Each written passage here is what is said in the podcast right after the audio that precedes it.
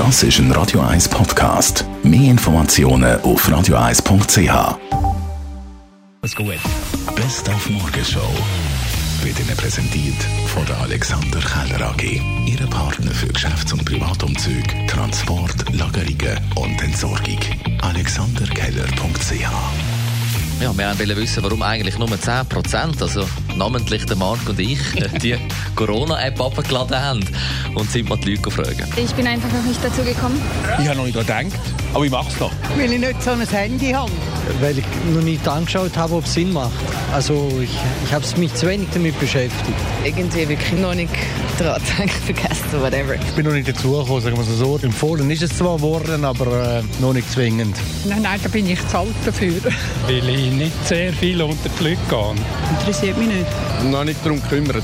Noch nicht, weil ich keinen Speicher habe, aber ich habe ab übermorgen ein Handy und dort will ich es sicher runterladen.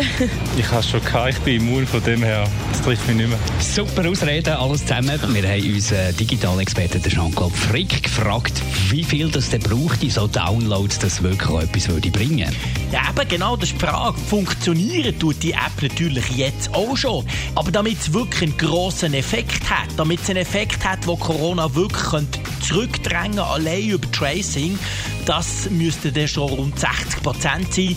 Das ist eine Zahl, die man aus Asien immer wieder gehört. Das ist eine Zahl, wo Epidemiologen davon reden. Und das ist auch die ganz grosse Herausforderung, die jetzt kommt. Wo jetzt haben die Early Adapters, die Freaks und Digital Natives haben es alle runtergeladen. Und jetzt geht es darum, die zu überzeugen, die vielleicht das Gefühl haben, ja, das ist ja nicht nötig.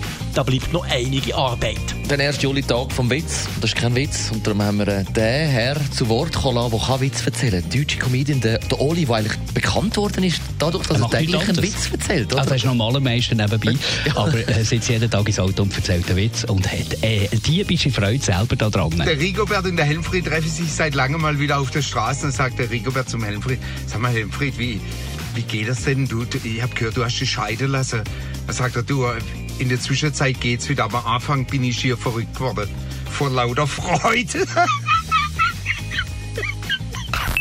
Die Morgenshow auf Radio 1. Jeden Tag von 5 bis 10.